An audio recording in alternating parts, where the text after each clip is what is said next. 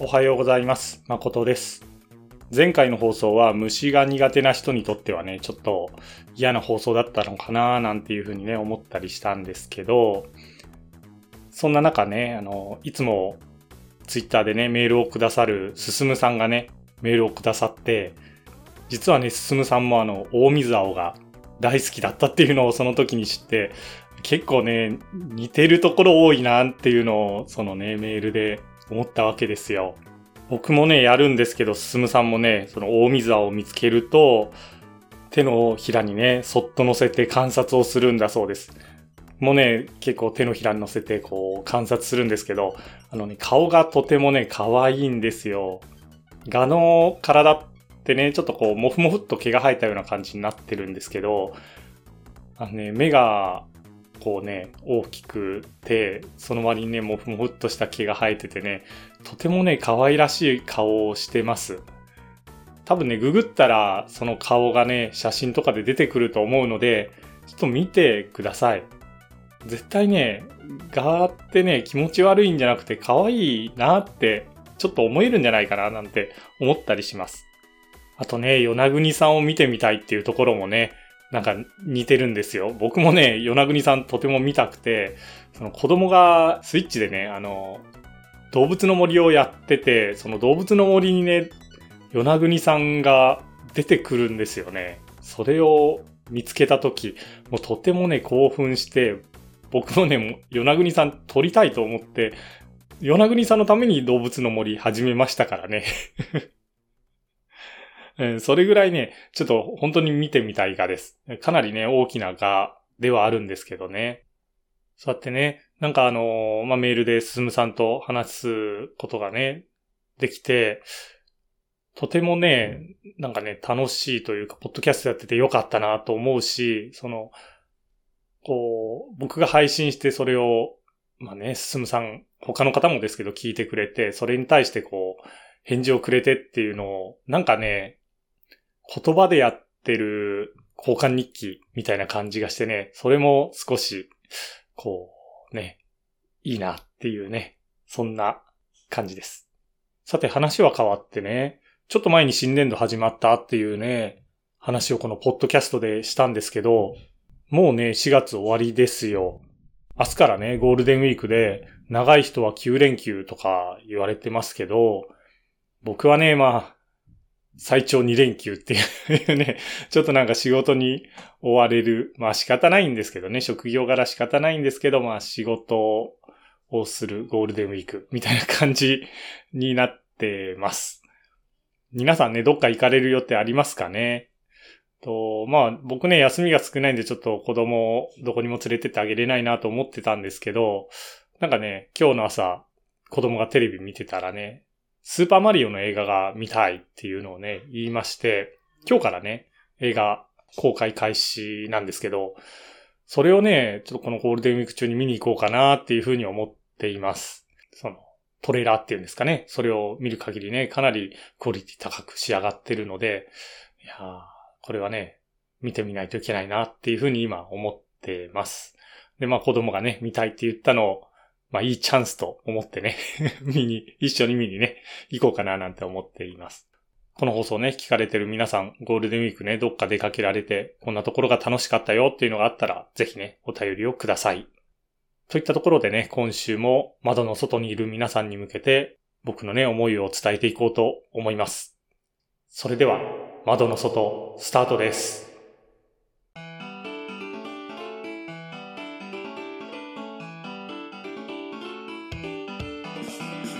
さて、冒頭でもね、話をしたんですけど、もう4月も終わりです。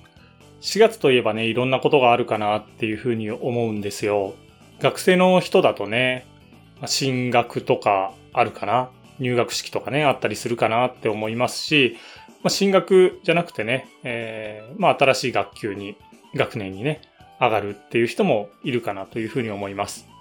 まあ、そんなね、なんか、門出の季節に似合う花っていうとね、やっぱり桜かななんてね、まあちょっとベタですけど思ったりするわけですが、じゃあね、この桜、日本で、まあ国家でね、とても、まあ、親しまれてる花かなって思うし、俳句とかね、やられてる人だと、まあ、花といえばね、桜なんですよね、今は。で、じゃあね、この、花といえば桜になったのってね、いつからなのかなっていうのをね、ちょっと調べてみたので、今日はその話をしていこうかなっていうふうに思います。まあ、さっきも言ったようにね、桜ってすごく日本人に親しまれていて、花って聞いてね、多くの人は桜をね、思い浮かべるんじゃないかなっていうふうに思ってます。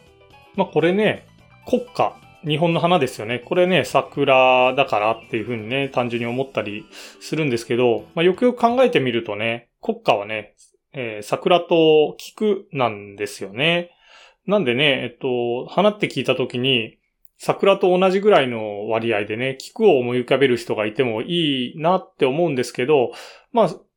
実際はね、そうじゃなくて、あんまりね、菊を思い浮かべる人っていうのはいないんじゃないかな、なんていうふうに思います。でね、ちなみにあの、この国家ってね、法律で決められてるもんじゃないんですよ。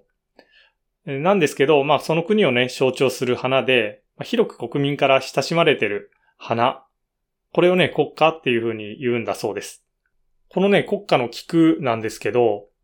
衆参両院のね、議員記章はね、11弁の菊花模様なんですね。これ結構有名ですよね。で、じゃあ桜は何か使われてるかなって思った時に、100円玉のね、裏に書かれてる花、あれ桜なんですよね。他にはね、まあ日本の国技のね、相撲、そのまとめ役のね、相撲協会の気象がね、桜なんですよね。でね、警察の紋章があるじゃないですか。あれね、桜の大門って言いますよね。なのであれ桜だって思ってる人もきっといるんじゃないかなと思うんですけど、実はね、これ桜ではなくて、旭日章といって、昇る朝日と日差しをかたどったものなんですよね。でもね、さっきも言ったようにあの、警察のマークってね、桜の大門とかって言いますよね。これなんでなんだろうって思った時に、調べてみるとですね、警視庁が皇居の桜田門の前にあって、だからね、昔、警察のことを桜田門とかっていう風にね、呼んだりしたんだそうです。ここからね、警察のことを桜の大門とかっていう風にね、言うようになって、警察のね、あの、五角形のマーク、これもね、桜の大門という風にね、呼ばれるようになったんだそうです。ちょっとね、話が逸れちゃったので、元に戻しましょう。えー、花イコール桜ではね、なかった時代っていうのも実は過去あるんですよね。これいつの時代かっていうと結構ね時代遡るんですけど、奈良時代になります。奈良時代のね、花って言えばね、梅だったんですよ。まあ今でもね、梅結構ね、綺麗で、まあ梅見とかする人っていうのもいるかなって思うんですけど、まあ一般的にはね、やっぱ花って言えば桜ですよね。だけど、奈良時代はね、花といえば梅でした。奈良時代末期に作られた日本最古の和歌集、万葉集。これの中にね、えー、たくさんまあ植物読まれてたりするんですけど、そのうち梅を読んだ句っていう、あ、句じゃないか、和歌っていうのがね、えー、119種あるのに対して桜を読んだものは44種と、まあちょっと少なかったよっていうのがあります。まあこのことからもね、やっぱり梅の方が、まあメジャーだったのかなっていうね、感じがしますよね。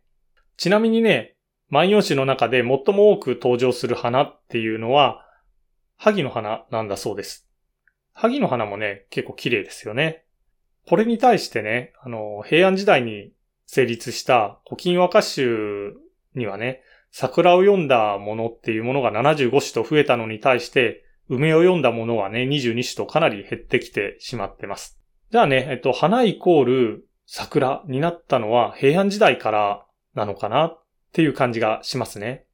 で、じゃあなんでね、奈良時代っていうのは梅が好まれていたのかなっていうふうに思って調べてみると、まあ諸説あるみたいなんですけど、その一つに梅がね、中国から渡来してきたものであったため、豆腐文化っていうのはその当時あったんですけど、これに傾倒したね、貴族に好まれていたこととかですね、あと漢詩にね、梅を読んだものが多かったことで、えー、やっぱりね、日本でも詩を読むときに梅がよく好まれていたっていうことがあるんじゃないかなっていうふうに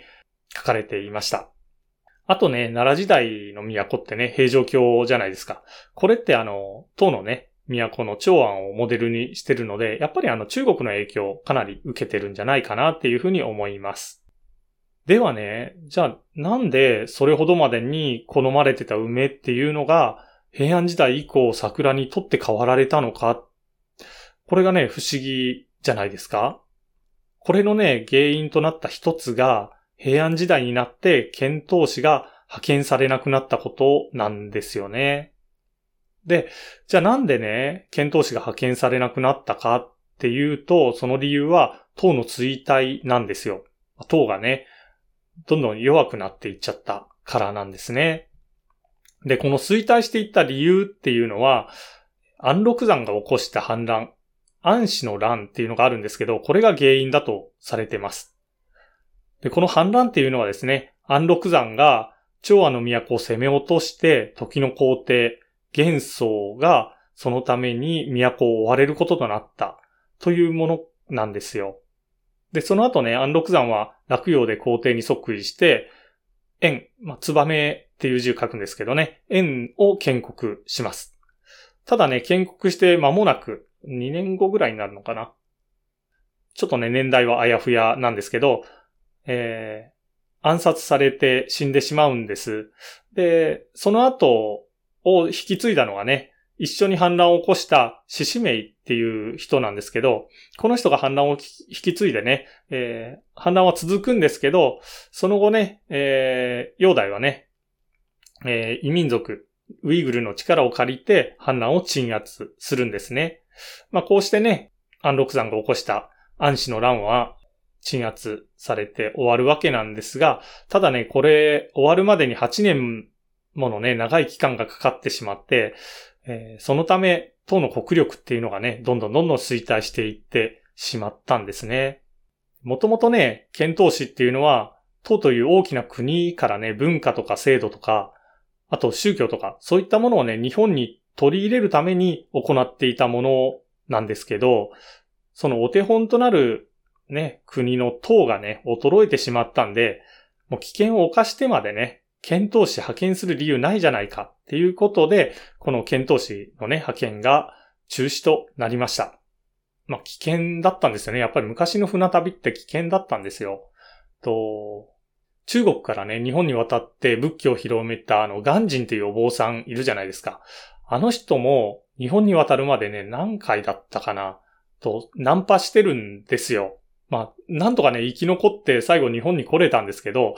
その、ね、何度も何度も失敗したせいでね、ちょっと目が見えなくなっちゃったっていうのもあったりするので、それぐらいね、結構大変な、えー、船旅だったんですよね。なので、なんか駅があるんなら、その危険を冒して遠まで行ってもいいけど、そんな駅が少なくなったんなら行かなくていいじゃないかっていうふうなね、ことですね。で、この検討士のね、停止を申し立てたのが、の有名なね、菅原道真公ですよ。えー、後にね、彼はね、太宰府に左遷されるわけなんですけど、まあ、そのことがね、決まった後に読んだ和歌っていうのがありまして、これが有名なね、古地深場、匂いを起こせよ梅の花、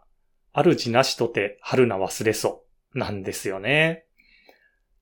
まあ、平安時代のね、貴族なんですけど、まあ、梅の歌を読んだっていうとこにね、なんか、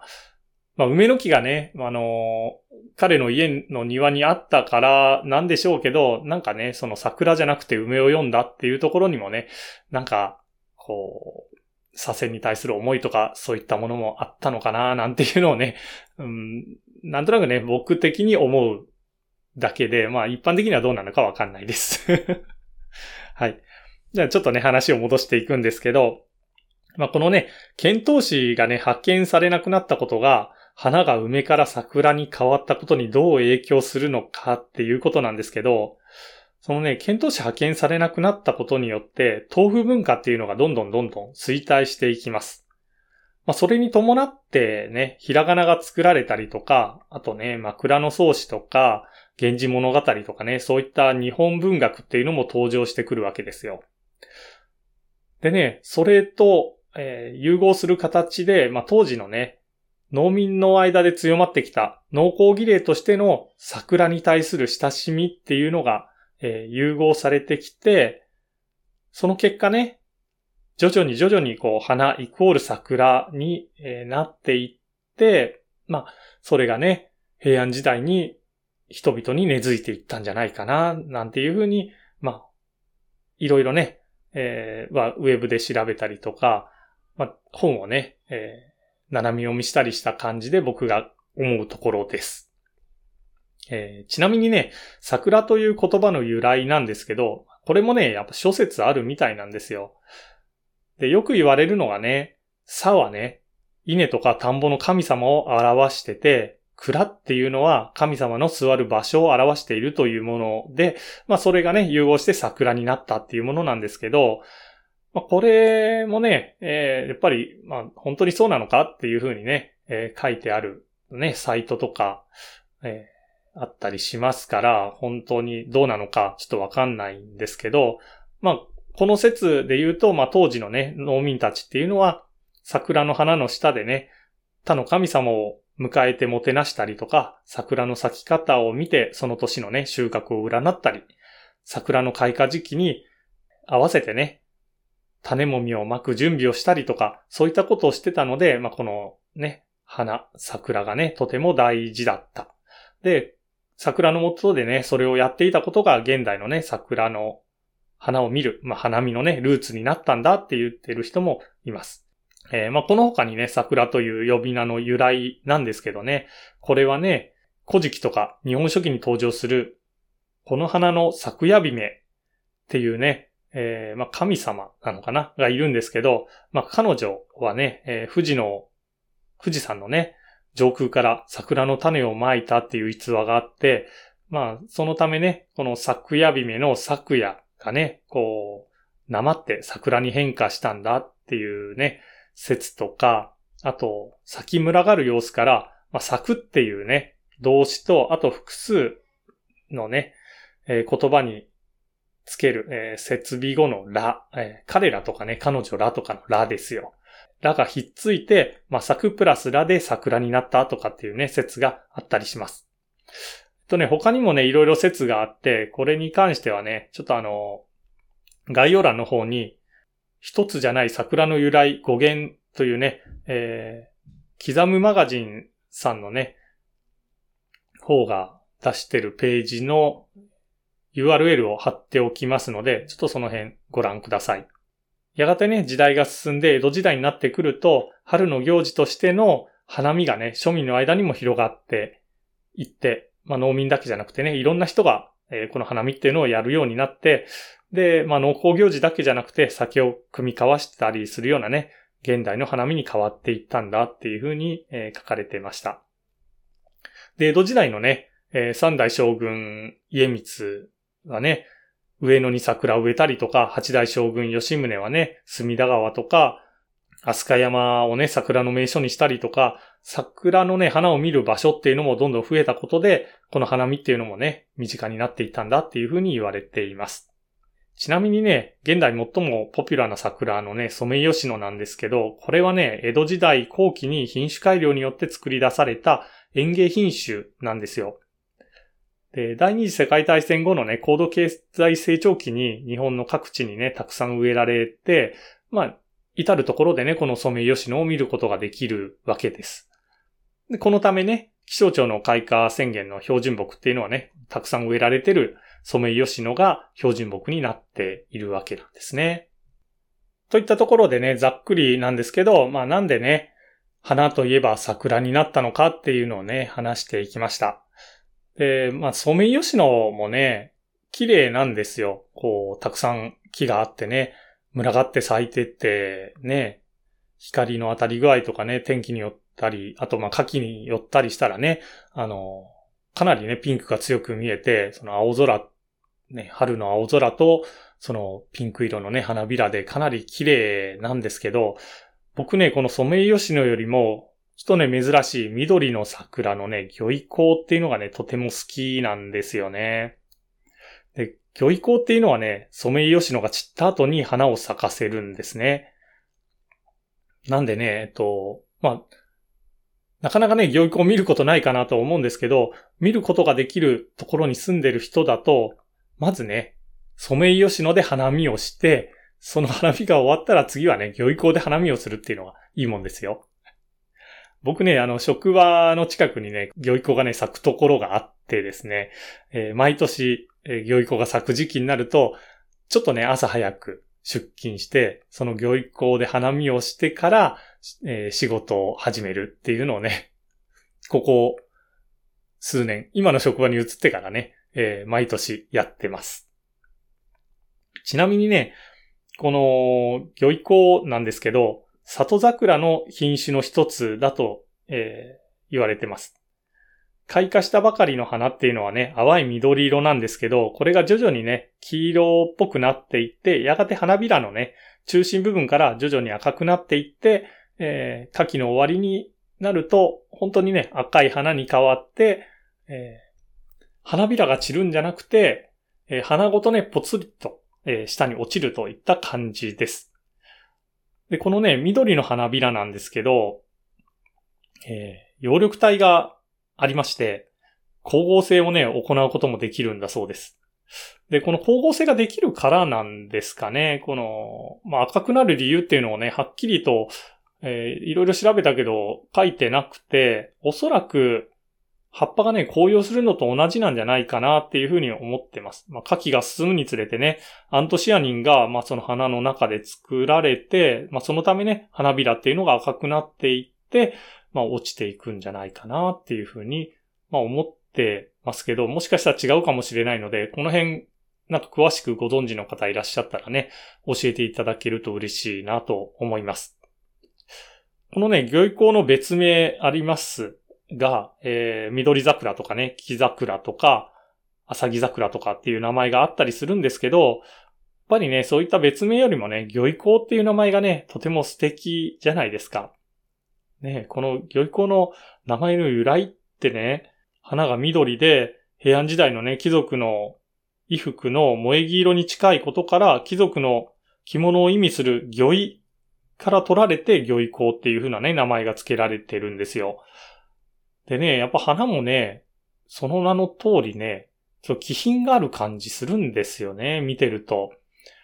なのでね、やっぱりね、この別名の緑桜とか木桜とかって呼ぶよりは、魚意向って呼んだ方がいいなって個人的に思ったりします。で、花言葉なんですけど、これね、永遠の愛とか、優美とか、心の平安とかね、精神美とか、そういったものがあります。永遠の愛はね、ちょっと、んしっくり、あんまりしっくりこないんですけど、まあ、優美とか心の平安とかね、精神美とか言ったのは、ちょっとこのね、まあ、緑色っていうね、落ち着いた色からね、やっぱりこう、連想させられる、よく似合う花言葉だなぁなんていうふうに、個人的に思いますね。で、禁煙種っていうんですかね。まあ、その緑色のね、桜にはね、ウコンであったり、スマウラ不現像であったり、その里木桜だったり、まあ、あとね、えー、2種類ほどあります。まあ、全部ね、名前は、えー、あげなかったんですけど、えー、まあ緑の桜っていうのはね、行為校以外にも、まあいくつかあるわけなんですけど、なんかね、全部ちょっと見てみたいなって思います。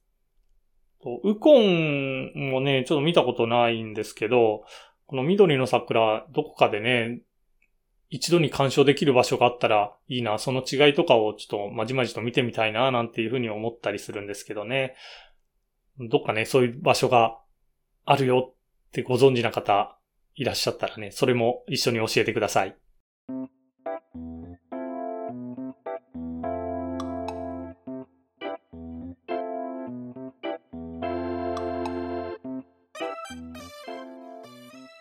といったところでね、えー、今回は桜についてね、少し話をさせてもらいました。窓の外では皆様からのお便りをお待ちしております。Google フォームや Twitter のダイレクトメールから送っていただけると嬉しいです。